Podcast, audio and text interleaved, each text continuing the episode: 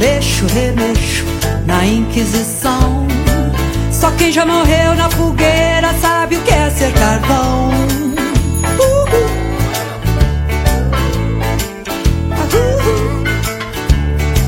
Eu sou pau pra toda obra. Deus dá asas à minha cobra. Garotas do meu Brasil varonil, bem-vindos mais um podcast comigo, Margarete Lopes, e a minha convidada incrível, Patrícia Cordeiro.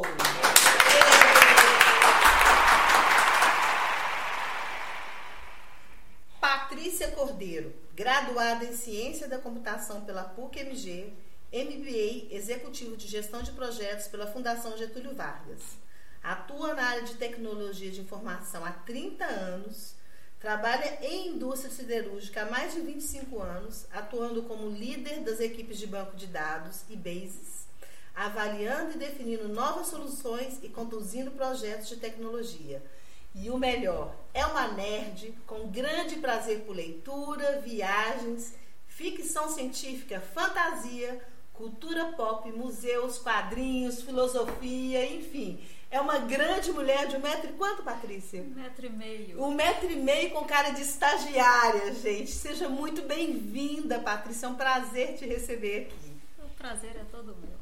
Então, Patrícia, começando, fala um pouquinho de quem é essa mulher que a gente trouxe hoje.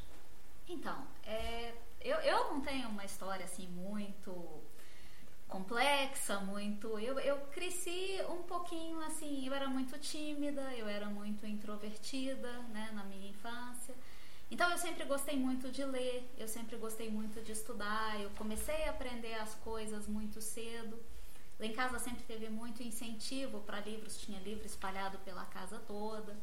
E, e, e, eu comecei a desenvolver interesse por várias coisas e, e não tinha muito, é, tanto por parte do meu pai como da minha mãe, não tinha muito essa preocupação com coisas de menina, com livros apropriados, com, sabe, assuntos apropriados. Era se eu queria ler, eu podia ler, se eu queria fazer, eu podia fazer. Né? Então, assim, eu, eu fui desenvolvendo interesses é, diferentes né, eu fui é, me interessando por. Eu comecei com interesse por livros de fantasia, por esses universos de.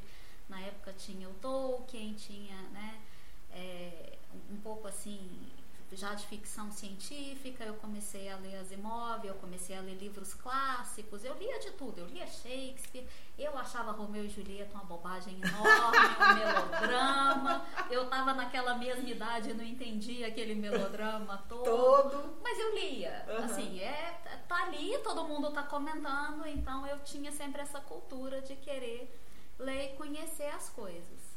E, e, eu sempre tive uma facilidade muito grande na área de exatas, na área de matemática, de física, de química. Então, quando foi a época de escolher, é, quando eu cheguei ali no segundo grau, comecei a escolher profissão, eu variei entre várias opções. Assim, eu fui de zootecnia, pensei em direito. Mamãe queria muito que eu fizesse direito, né? Porque ela estava fazendo. E eu quis fazer física nuclear, eu queria muito a física, física nuclear. nuclear. Eu tinha um tio, avô, que era físico, que trabalhava com isso, e eu achava sensacional. Maravilhoso. Só que só tinha no ITA, e o ITA só aceitava homens. Ah, é mesmo? Sim, naquela época o ITA só aceitava, você não podia prestar o vestibular. E aí eu não tinha, eu não tinha muito eu não tinha muita segurança de que eu seria capaz de passar num vestibular do ITA, era um vestibular difícil, eu não, não vinha de escolas né, top, aquela coisa toda. Então, assim, eu, eu acabei nem tentando, porque a minha mãe chegou a sugerir, falou assim: não, vamos entrar com um mandado para você poder fazer e tal. Mas eu fiquei naquela insegurança, falei assim: não, deixa eu olhar outras opções. E aí eu vi a ciência da computação, achei que era muito interessante, achei que era um mercado que estava nascendo é, os cursos de ciência da computação eram bem novos, né? Então, assim, eu acabei fazendo, foi até com a Juliana, minha uhum, amiga, a uhum. gente fez um cursinho de, de computação, esses cursinhos básicos Sim. ali de três meses. Gostei muito e falei, é isso que eu quero, é, vou fazer ciência da computação. E aí eu entrei para esse mercado, tinha assim, a, a, minha avó falava, não, minha filha, vai fazer ciência da computação. Nunca ouvi falar nisso. Que isso? Que bicho é esse? Entendeu? Não, faz engenharia. Se você quer fazer exatas, faz engenharia. Engenharia é um curso estável, né? É, faz depois na engenharia, aí você pode ir mexer com computadores e tal, e todo mundo ficou meio assim receoso, né? Mas eu falei, não, gente, é isso aí vai dar certo né? Vai, vai ter, é, vai ter futuro, vai dar certo, é uma coisa que eu tenho aptidão. E eu comecei a fazer e aí eu comecei a, a me envolver mais com essa parte mais técnica, né? Eu sempre gostei muito aquela parte que é porque quando você faz ciência da computação, é um curso que você acaba vendo quase tudo ali da computação, da base, desde o sistema operacional, o hardware, a parte de engenharia eletrônica, você, você vê tudo, até a parte de sistemas ali. Então você tem um escopo muito amplo, né? E, e para mim a parte que me atraía mais era a parte do como as coisas funcionam. Né? É quando você faz um programa e aquele programa vira código de máquina, aquilo para mim era muito sensacional. Uhum. Né? Aquilo ali para mim falava assim, nossa, aqui eu entendi como é que isso aqui vai encaixar e eu achava aquilo bem bem alinhado comigo, eu comecei a gostar bastante e aí eu fui, fui perseguindo isso. Então comecei trabalhando com desenvolvimento de sistemas, né? Fiquei ali uns dois anos, aí quando eu fiz é, quando teve uma oportunidade na Uzi Minas, eu fiz a entrevista, né, fiz as provas, psicotécnico, aquelas coisas todas. E é, eu tinha um colega que já trabalhava lá, né, e ele falou comigo assim: Ah, Patrícia, eu perguntei, né, e aí, como é que tá? Você acha que vai dar certo e tal? Ele falou assim: Olha, é, deu lá no teste de, de, de aptidão que você tem um, um perfil mais para a área de tecnologia, de infra, e não tanto para a área de sistemas, porque eu tinha candidatado para uma vaga de sistemas. Né? E eu falei, teste está furado, nunca trabalhei com isso, como assim? que, de, de, onde é que eles que tiraram isso? isso? entendeu? E acabou que eu não consegui a vaga, porque na época a vaga era para sistemas, uhum. né? Mas passou alguns meses, abriu uma vaga na, na gerência de tecnologia e aí eles me chamaram, né? Baseado lá naquele. Aí, aí eu não, aí minha ideia já era outra, uhum. né? Porque tipo, abriu uma vaga, não, Tô é dentro. isso mesmo, Os é meu perfil. Achei sensacional, entendeu? E aí eu vou cortar você um pouquinho, tem várias coisas que eu quero te perguntar aqui. eu já fiquei assim acesa. Primeiro, física nuclear. Como é que foi para você desistir ou você ficou frustrado e teve que buscar outra coisa, porque a faculdade não, existe, não aceitava mulheres. Peraí, como é que foi isso? Conta um pouco disso é. aí. E, gente, numa idade que você é jovem, você deve, devia estar com 17, 18? 16 para 17. 16 para 17, isso. Me conta disso. Então, é, ali teve muito. Assim, tinha outros fatores para eu não fazer. Igual eu comentei, o ITA era um vestibular muito difícil. Ele era o vestibular mais difícil na época, uhum. né? Então eu já tinha uma certa insegurança, assim, né? Eu tô saindo ali de um colégio que não é, sabe, um Loyola, um, não tinha nem feito cursinho pré-vestibular, né? Uhum. Então você fica naquela assim, será que eu vou conseguir? Né? A, a, gente tem muita insegurança, né? Principalmente na adolescência, e existe um certo medo de fracasso. Sim. O ITER em outra cidade, então eu também tinha que levar isso em consideração, uhum. eu ia ter que mudar. Mas assim, foi, foi frustrante você perder uma opção por causa do gênero. Uhum. Porque todas essas outras coisas eu teria tentado. Sim. Né? Eu teria ido, eu teria tentado, e se não tivesse dado certo, ok, eu teria um plano B. Né? Mas você não poder nem tentar, eu, eu, eu, isso foi bastante frustrante. Né? Tem uma, uma história ali, tem tem algumas coisas que assim, ah, mas é porque é da aeronáutica. A aeronáutica naquela época não aceitava mulheres, né? Então, assim, não e era aquela um curso época, aberto, gente, era um curso da aeronáutica. Uhum. Né? E aquela época, eu quero esclarecer aqui, que a Patrícia ela é jovem, ela não tem 90 anos, tá? Então aquela época deve ter sido uns 30 anos atrás, isso pouco mais que foi isso. Foi no final da década de 80. Pense bem, naquela época foi em 80, faz muito pouco tempo se tratando de história. Foi, foi. E assim, eu me lembro que eu fiquei sabendo uns dois anos depois que eu já estava na ciência da computação, dois ou três anos depois, que o ITA estava aceitando mulheres. Aham.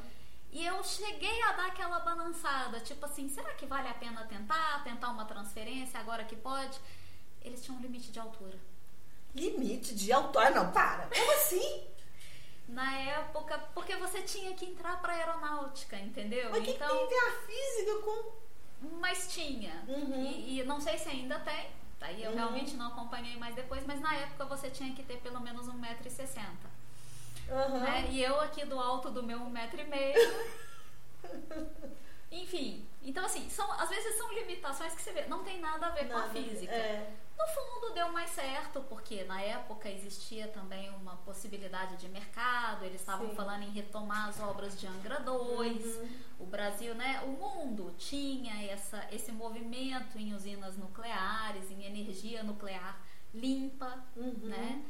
E, e eu era muito idealista na época e eu achava que isso era uma coisa que ia evitar mais hidrelétricas, que ia evitar toda aquela destruição do meio ambiente, aquela coisa. Então tinha um lado muito apelativo.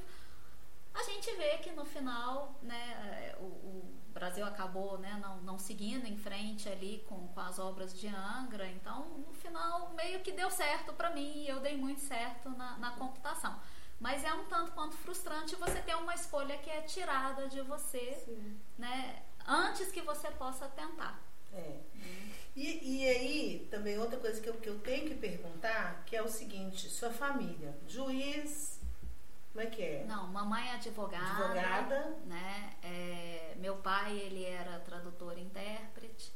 Né? Na verdade, na minha família tem muita gente advogada. Uhum. Né? É. Muitas mulheres advogadas. Maravilhoso. Né? A maravilha é que assim, na minha família, praticamente, praticamente não, todas as mulheres seguiram carreira em curso superior. Uhum. Né? Que é uma coisa que é, a- a gente vê que pelo menos é uma coisa que evoluiu muito no mundo. Sim. Né? A minha mãe ela já tinha uma graduação, ela já era formada em letras, ela já tinha lidado com jornalismo, ela tirou a segunda graduação, né? E, e foi até junto comigo, Aham. né? Foi muito legal assim ter esse exemplo da minha mãe que voltou a estudar, Sim. né? Depois que os filhos já já já estavam mais criados, né? Porque ela chegou a parar de trabalhar. Ela trabalhava quando eu era pequena, né? Mas teve uma época que ela parou, porque aí estava com três filhos, estava um pouquinho mais complicado ali, então ela parou, ficou em casa. E depois ela voltou, né? Os meninos cresceram e ela falou assim: agora eu vou perseguir outra graduação. Ela já estava trabalhando, mas ela quis profissionalizar e quis buscar o direito. Então, assim, são sempre exemplos muito positivos na família. Né? Pois é. E aí vem a Patrícia e escolhe ciência da computação. Que bicho foi esse? E como é que foi lidar com a sua família? Ela te te limitou, te impôs alguma coisa? Como é que foi lidar com a família não sabendo o que, que você faz? É, assim, no começo, né, tinha, igual eu comentei, a minha avó queria que eu fizesse engenharia porque era um curso mais conhecido. O meu pai tentou ponderar que, olha, ciência da computação ainda não é reconhecido pelo MEC, porque tinha isso, Uhum. tá? Ciência da computação não era reconhecido pelo MEC. E a minha mãe queria que eu fizesse direito porque ela estava fazendo direito. Vamos abrir um, um consultório juntas, um escritório de advocacia juntas, você vai trabalhar comigo.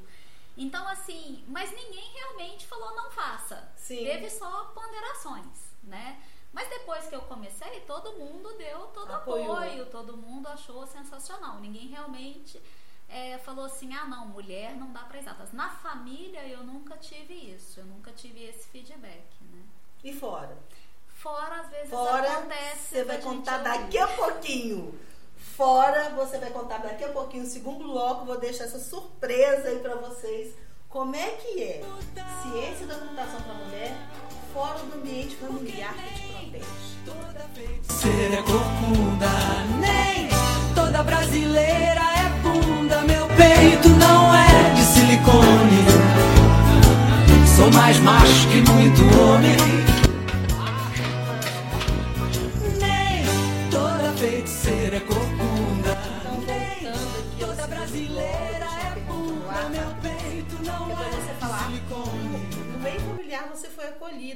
Na sua escolha de ciência da computação. E, e no entorno, na escola, no trabalho, os amigos, porque do meu pouco conhecimento da área, eu vejo que nós temos poucas mulheres. A empresa, por exemplo, que eu trabalho é uma área grande, só tem duas e a segunda chegou agora. Então, assim, como é que é essa menina na ciência da computação escolhendo análise de sistemas? É? Foi, foi tecnologia da informação. Isso, é. conta pra gente. Então, assim, na escola, né, na universidade, foi muito acolhedor também, tá? E, assim, exatamente um terço da minha turma era de mulheres, uhum. né? Era uma turma de 60 quando eu entrei, 20 eram mulheres. Então, assim, não era tão raridade, né? Não era igual na engenharia, que a gente ia lá na engenharia, tinha uma, duas mulheres, uhum. né? Não tinha muito preconceito. Os meus colegas, que são da minha geração, eles cresceram acostumados com isso, né? Com as mulheres ali na, na fazendo o curso junto e, assim, nenhuma com mais dificuldade do que os homens. Não existia isso. Então, dentro daquele meio ali, eu estava muito bem acolhida, estava tudo, os professores também tratavam todo mundo com igualdade. Vai ter um outro professor que tem aquelas piadinhas machistas, porque faz parte, mas uhum. É, no fundo ali não tinha muito preconceito. E aí eu fui para o mercado de trabalho, né? E nos meus primeiros empregos tinha sempre, é, mesmo quando eu comecei na Uzi Minas, tinha sempre é, um pouco de paternalismo, sabe? Um pouco de. Eles querem te proteger, sabe? Sim. Então, assim, tem aquele assim, não, vamos, vamos cuidar da Patricinha, uhum. sabe? Vamos. Você é, tá entendendo? Uhum. Sabe? Aquele, aquele mansplaining, que era uma expressão que não existia uhum. no início dos anos 90. Explica o que ali. é mansplaining para as pessoas que estão escutando. O mansplaining é quando um homem tenta explicar para você muito didaticamente um conceito, como se você fosse meio que uma criança, como Sim. se você não entendesse daquilo. Então, eu estava ali, eu tinha formado em ciência da computação, era um curso novo, né? Era um curso muito técnico. Eu tinha um conhecimento mais técnico que a maioria dos meus colegas mais velhos, os colegas da outra geração. Uhum. Né? O pessoal que estava ali há 10 anos, pessoal que mexia com mainframe, que vinha de outra geração, esse pessoal não se formou em computação, porque Sim. não existiam esses cursos antes. Sim. Foi gente que veio de engenharia, de geografia, de história, de vieram de outras áreas e migraram lentamente para computação. Então, eles não entendiam muito bem a base que eu tinha. E eles sempre me olhavam como se eu fosse uma estagiária. né? eles, eles sempre estavam assim. Eu tive um colega que literalmente falou assim: Veja bem, princesinha, não preocupa com isso, não, que eu vou resolver para você. Ai, meu Deus. Sabe? Era tipo assim: Princesinha, olha só, uma rede cliente-servidor. E aí ele pegou um papel e foi me explicar como é que funcionava. E assim, eu, eu tive, sabe, várias matérias sobre te tecnologia de redes uhum. na, na, uhum. faculdade. Nada ali que ele estava falando era realmente novidade para mim, não uhum. era assim. E eu sempre muito tímida, muito introvertida, e eu ficava, tá certo, uhum, mas a uhum. gente pode passar aqui por um problema, porque o uhum. problema que eu tô tendo é esse aqui e tal. Então, assim, eu precisava de muito tato para lidar com isso, e é muito difícil, às vezes, você lidar com as pessoas mais velhas né? É, então teve muito esse paternalismo, esse na hora, por exemplo, quando entrou para os meninas, entrou eu e um colega homem, né? E, e, nós dois com o mesmo nível de experiência, ele era recém-formado, eu até tinha um pouquinho mais de experiência que ele, vamos dizer assim, que eu, eu já tinha formado um pouco antes. Mas você vê que para certas coisas todo mundo preferia ele. Sim. Entendeu? Ele era mais extrovertido, não era só por ser homem, ele era mais extrovertido, ele engajava mais com as pessoas que estavam ali. Era ainda um, uma equipe que tinha muitos homens, porque tinha mulheres entrando na TI, mas naquele pessoal que migrou de outras áreas, tinham poucas mulheres. Tinham mulheres, uhum. mas eram poucas, né? Como ainda são hoje. Né? É uma coisa que até agora me surpreende, porque às vezes eu olho para trás e falo, gente, aquela mulherada que formou comigo, cadê elas? Onde estão? Onde estão, né? E eu não sei se às vezes por algumas dificuldades do, do, do mercado, do, dessa forma de tratamento, uma dificuldade de ascensão dentro da área de tecnologia, elas acabaram às vezes optando por outras áreas, ou dentro da própria computação, e aí foram para áreas que são mais para é, relacionamento mais para processo, né, áreas de, de análise de sistemas, mas um pouquinho menos técnico, ou para fazer uma gestão de projetos, para serem gerentes de projetos.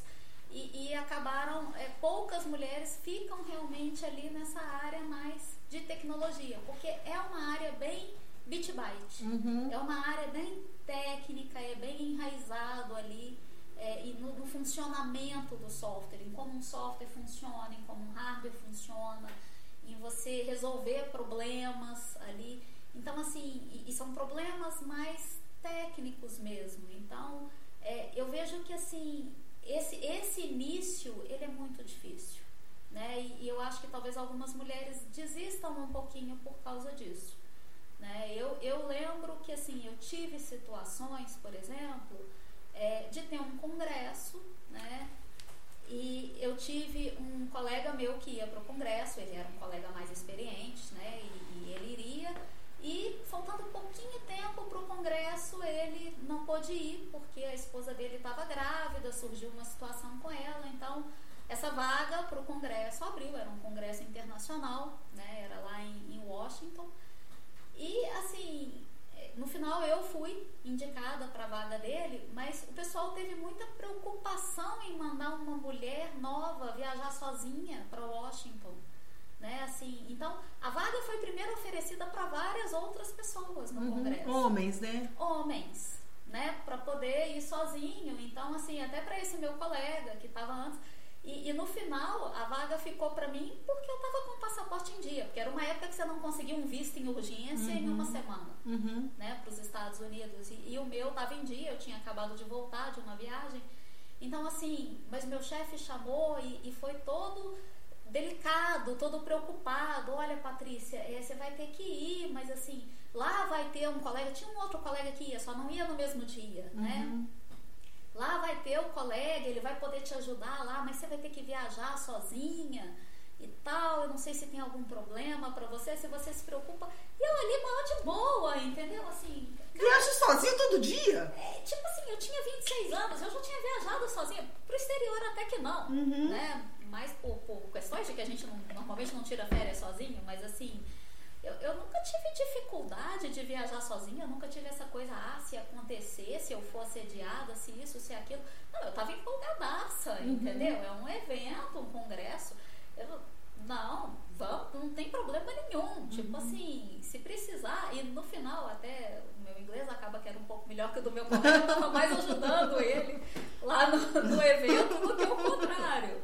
Mas assim, é, tem muito isso. Então, é, se isso aconteceu comigo, isso provavelmente acontece com outras mulheres. E aí, assim, se você não é a pessoa que é enviada para o congresso, se o curso é em São Paulo e você vai ter que passar uma semana em São Paulo para o curso, e às vezes o seu chefe tem essa preocupação, pô, mas ela vai ficar uma semana sozinha, é perigoso em São Paulo, deixa eu mandar outra pessoa. Quer dizer, esse tipo de pequenas coisas às vezes pode prejudicar e pode fazer com que algumas mulheres migrem ou, ou, desistam um pouco dessa área mais técnica, porque é uma área que depende muito de você estar tá sempre aprendendo, uhum. de você estar tá fazendo cursos, de você estar tá interagindo com outras pessoas, de você participar em congressos, de você ver o que tem de novo no mercado. É uma área que muda o tempo todo, né? Então, assim, é, tem muito esse paternalismo, né? Hoje, eu não sei... É, eu não sinto isso mais porque hoje eu já tenho uma experiência, eu já tenho uma bagagem, né? Então as pessoas já respeitam. Eu estou na mesma empresa há muitos anos, as pessoas me conhecem. Então eles já respeitam o, o que eu conheço, eles já não presumem, né? Que eu, eu vou ter alguma insegurança, que eu vou ter algum problema para poder viajar, para fazer alguma coisa. Mas eu não sei, por exemplo, é, se isso ainda se reflete para outras mulheres, né?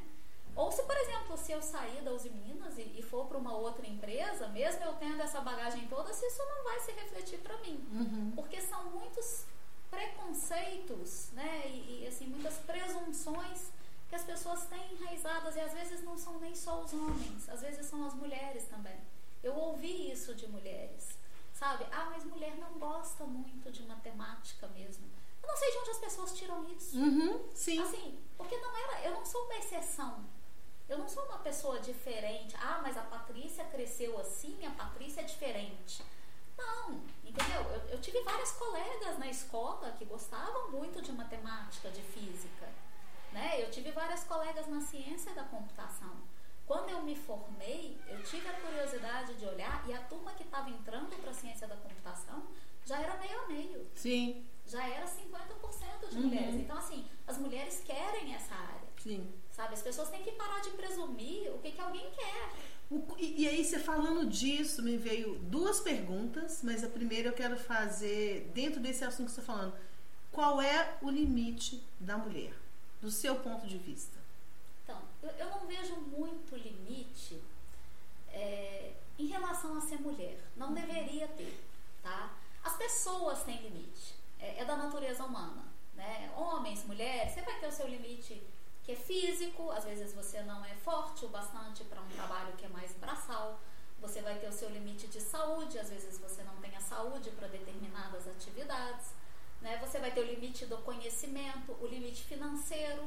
Às vezes você não pode pagar um curso, você não pode pagar uma faculdade. Né? Às vezes você não estudou nas melhores escolas. São limites que podem ser superados? Com certeza. Uhum. Depende da, da, da, vontade de cada um, da disponibilidade de cada um. Né? Então, assim, eu não vejo tanto limite nisso. Mas ainda existe é, essa limitação que vem da, da preconcepção que as pessoas têm. Né? Não adianta muito você dizer que a mulher não tem limite se a pessoa que está responsável por uma vaga, por uma contratação, ela vai olhar para dois candidatos e vai falar assim: ah, mas ela tá novinha, daqui a pouco ela vai casar, vai ter um filho. Como é que ela vai poder atender um plantão de TI? Uhum. Como é que ela vai. Entendeu? Então, assim, as pessoas às vezes saem presumindo coisas em nome das outras, né? E acabam favorecendo. E às vezes isso é inconsciente, às vezes é consciente, né? Então, assim, é, existe ainda esse limite. A Uzi Minas, ela tem feito algumas ações. A Uzi Minas está com um programa bacana de diversidade, uhum. com metas, uhum. né? E um dos itens da diversidade é a diversidade de gênero. Por quê? Porque nas áreas administrativas a gente tem muitas mulheres, né? Mas a, a Uzi Minas é uma indústria. E na, na, no chão de fábrica são muito poucas. Então, hoje, em termos de percentual de mulheres na empresa como um todo, ele é muito pequeno. Uhum. Então ela estabeleceu uma meta e ela faz uma série de ações para tentar incentivar isso. Mas sem essa coisa de criar, não tem cota, tantas mulheres nessa área, tantas naquela, mas ela está tentando fazer algumas ações para poder favorecer isso. E isso é uma coisa que as empresas têm que começar a fazer. Sim. Né? Tem vídeos para poder mostrar situações é, são mulheres falando sobre situações que elas sofrem, que às vezes as pessoas não percebem. Uhum. Né? É, a Uzi Minas fez isso até com questões de diversidade de raça, de deficiência, de LGBTQ+. Para as pessoas, para essas pessoas manifestarem o que, que elas já sofreram no mercado de trabalho e a gente poder ver coisas que a gente faz que às vezes nem percebia, uhum. né? Até eu fui surpreendida com alguns preconceitos meus, sabe? Algumas coisas que às vezes a gente faz de uma forma menos mais insensível. Uhum. Né? Então, assim, é, é, importante a gente enfatizar essas coisas para tentar cortar esse, esse, esse obstáculo inicial, né? De, de, favorecer as mulheres a iniciarem na carreira. E, e você falou uma coisa bacana que é trazer a consciência que aquilo é um preconceito, né? Porque às vezes a gente tem uma atitude de família, patriarcal, da sociedade, que é tão natural para você que você não enxerga como preconceito, nem, nem passa perto. E quando uma empresa do Porto 12 Minas traz isso à luz, é de uma importância gritante para as pessoas, as mulheres e para toda a sociedade. Pessoal, eu sei que vocês estão gostando muito do papo, porque eu estou curtindo muito a Patricinha. Mas a gente vai para o terceiro bloco e eu vou deixar uma pergunta no ar para você pensar um pouquinho o que você diria para essas mulheres, meninas que vão começar na área de TI, é, romper essa bolha do paternalismo, do preconceito. Então, daqui a pouquinho a gente tem a resposta para essa pergunta. Ser é corcunda, nem toda brasileira é bunda. Meu peito não é de silicone. Sou mais macho que muito homem.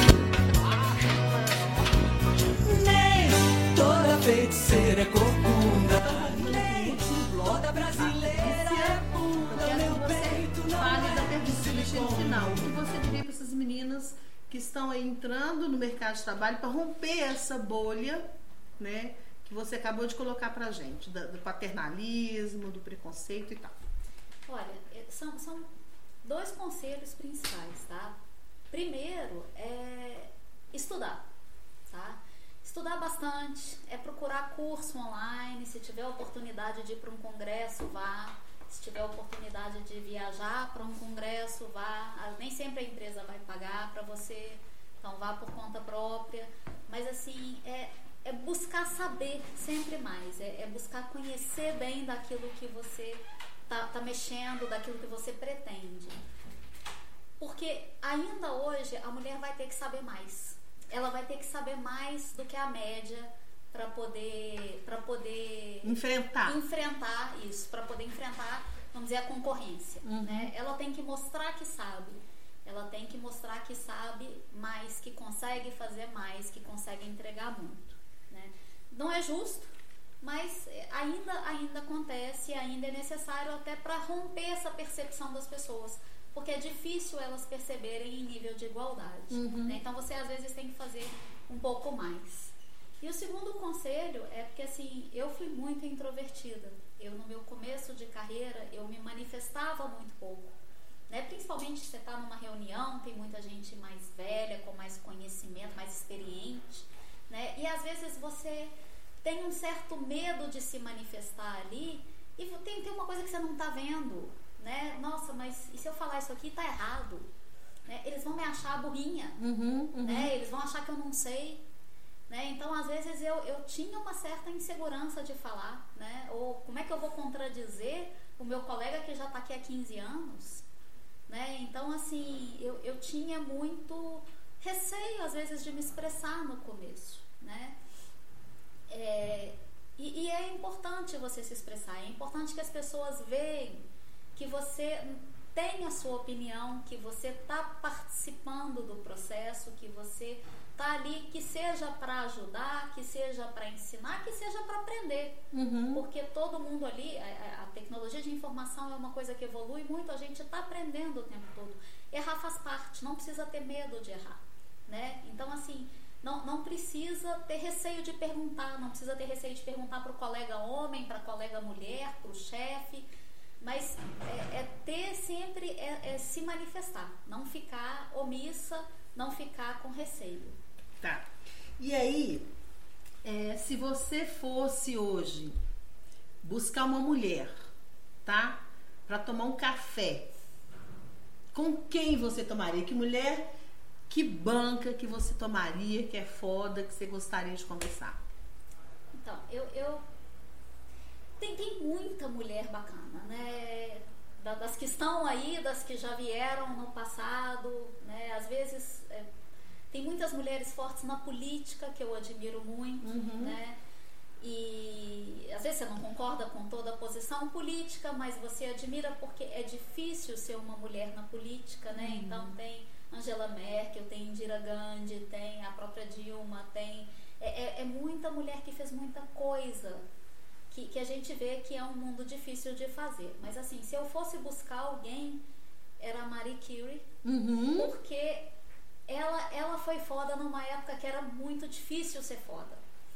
E ela, ela fez uma coisa que se- sempre me incomodou muito quando você tem a primeira mulher que faz alguma coisa. Porque geralmente é uma coisa que os homens já fizeram Sim. né? E assim, é, é lógico que a, a primeira mulher a fazer geralmente vai vir depois, porque são mercados que as mulheres não podiam participar, Sim. né?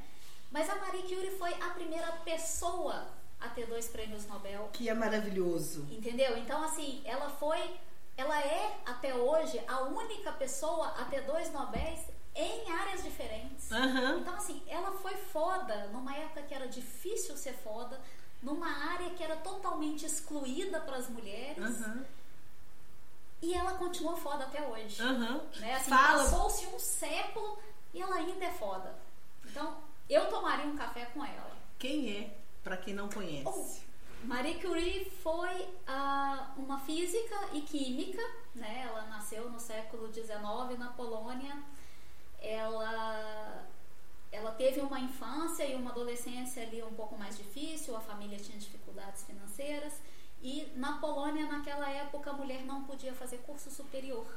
Né? Eles não, não, não aceitavam mulheres porque eles achavam que elas iam é, atrasar a aula dos homens, sabe? Elas eram mais burrinhas e, e iam atrasar um pouco. Então ela estudou primeiro numa escola, numa universidade que chamava, ah, não me lembro, tinha um nome tipo Universidade Flutuante, uma coisa assim. Aham. Que era uma universidade clandestina que aceitava mulheres. Sensacional. E depois ela vai para Paris para estudar na Sorbonne, que já era um lugar moderno, né, já aceitava mulheres, e ali ela se torna professora, ela se torna física, ela se torna química, ela desenvolve um trabalho com o marido, ela ganhou o primeiro Nobel junto com o marido, que foi o de física, e depois que o marido faleceu, ela continua estudando, ela descobriu é, elementos importantes químicos, né? Foi o polônio e o rádio, Uhum. né? E, e aí ela ganha um Nobel de Química também, né? Então, assim, e ela tem uma filha que também ganhou um Nobel, tá? Então, é, vem toda uma geração de mulheres ali que ela inspirou. É Que vale um café com Patrícia totalmente. E aí, é, tô vendo essa sua alegria, esse. Gente, ela fala, o olho brilha, vocês não estão vendo, o sorrisão. O que alimenta esta mulher? Essa, essa é uma pergunta complicada, assim. Eu, eu não tenho nada específico que me alimenta. Eu, eu busco as coisas que eu gosto. Eu busco as coisas que me dão prazer, que me deixam feliz. Eu gosto de estudar. Eu gosto de ler. Eu gosto de resolver um problema. Eu sempre gostei de quebra-cabeça, de resolver problema, de... É estressante ali na hora? É, mas eu gosto. Mas eu também gosto de coisas simples. Eu gosto de passar tempo com meus sobrinhos, eu gosto de curtir com a família, eu gosto de caminhar em volta da lagoa. Então, assim, é tudo aquilo que, que me dá prazer, que, que me vê que, que a gente está seguindo com a vida e que está dando tudo certo. É o movimento de vida que te alimenta. Exato, é, é essa sensação de estar, sabe, às vezes de fazer uma comida gostosa, de estar com meu amor, de estar ali com, com a minha família e, e de estar continuando aprendendo coisas sem ver a hora de parar. Maravilhosa! Maravilhosa! E qual que é a fala da sua vida? Qual que é a frase que você carrega pra vida? A frase eu aprendi com a minha avó, Uhum. tá? A Dona Zilda tinha muitos ditados. E ela foi uma mulher sensacional, né? E tinha uma frase que ela falava muito comigo desde pequena: o saber não ocupa lugar. Sensacional. Essa frase, assim, ela, ela falava e ela repetia e ela estava certíssima. Aprender nunca é demais. Não existe pra que que eu vou usar isso. Aprende. Aprende, aprende culinária, aprende a pintar, aprende kung fu, apre- aprende o que for. Aprender é sempre bom. Saber é sempre bom. Maravilhoso. Gente, é uma linda, tá? Eu sou suspeita pra falar porque eu amo, amo de paixão. E agora, vou te pegar de surpresa. E a gente tem uma brincadeira aqui, uma palavra, um sentimento. E eu tenho algumas palavras escolhidas pra você. Eu vou falar. E você vai me dizer que sentimento te traz, que lembrança te traz, o que você quiser. Então vamos lá. Família. Família é, é lazer, é amor, é você estar ali curtindo, é sempre seu porto seguro. Eu sou muito amiga dos meus irmãos, eu gosto demais de ir para casa da mamãe, é colo, é sabe comer aquela comidinha gostosa, é brincar com os sobrinhos, é curtir a avó, tios, primos. É, é sempre a nossa referência, né? Carreira. Carreira é uma coisa que eu não me preocupo muito. Carreira é uma coisa que vai acontecendo naturalmente. Você vai, você vai descobrindo à medida que você vai desbravando. Eu nunca fui aquela pessoa de fazer um plano. Daqui cinco anos eu quero estar ali. Carreira para mim foi, foi acontecendo. Eu vou aonde vai estando interessante é o que eu quero fazer. Um arrependimento. Um arrependimento. Acho que eu não tenho. Aham. Não me lembro de ter me arrependido assim de algo que tenha marcado, não. Uhum. E uma dor. Uma dor. A dor é sempre as pessoas que eu já perdi. Uhum. Assim, meus avós, meu pai, as pessoas que já se foram e com quem eu não posso mais compartilhar essas coisas que eu vou vivendo, né? É, meu pai faleceu muito novo e assim a gente era muito entrosado, então é, ele, ele teria gostado de ver onde eu tô hoje, eu acho. Ele sempre deu muito apoio. Um sonho. Um sonho. Eu tenho, eu tenho um plano de carreira B, Uhum. sabe? O meu plano de carreira secundário. Eu vou fazer um blog de viagens nerd. Ah, por favor, já comece. Entendeu? Assim, é, difi é diferente você fazer viagens quando você é mais nerd. As coisas que você curte não são as coisas que o público padrão curte. Aham. Você vai, você vai para um lugar e você busca coisas um pouco menos convencionais. E assim, o meu plano de carreira B é eu me aposentar e ficar viajando e montar meu blog nerd em cada pedacinho do mundo. Ah, não, já comece. Você é maravilhosa no mundo nerd. Já comece. Eu tenho público já pra você em casa, tá? Olha, Já tem. É uma verdade pra Patrícia. Verdade? É.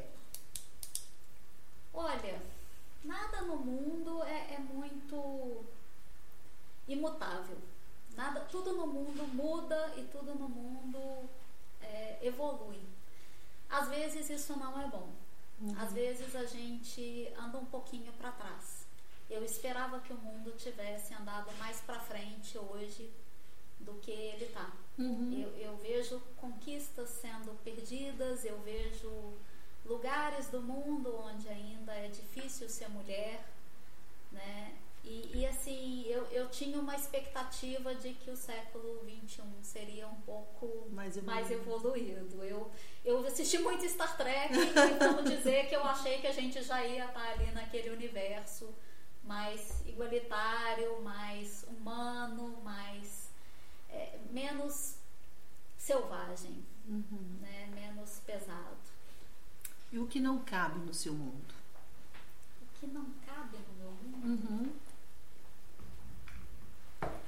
Olha, eu não sei. Acho que a gente lida com tudo. Eu, eu não sei se tem muito alguma coisa que, que não caiba. Eu não gosto de retrocesso. Uhum. né? Eu, eu não gosto de machismo, a gente acaba tendo que lidar, né? Eu não gosto de é, violência, mas a gente acaba tendo que, que lidar porque tá aí no mundo e faz parte, né? Mas, mas não tem muito como dizer que não cabe, porque o mundo não se importa muito com o que a gente quer ou não quer. Ele tá aí, ele vai acontecer e a gente tem que lidar com ele. Né? Tem que ter resiliência. É, eu tenho duas perguntas, uma, uma palavra agora para você concluir e depois uma pergunta e a gente vai fechar. O que, que é o amor para Patrícia? Amor. Nossa. É ser feliz. Amor é, é você ser feliz e querer o outro feliz junto com você. E pode ser o companheiro, pode ser é, filho, pai, mãe, irmão, primo. Você quer todo mundo feliz junto. Quando você ama, você quer que aquela felicidade extravase. Gente, eu sei que vocês estão achando ela demais, porque eu acho ela demais.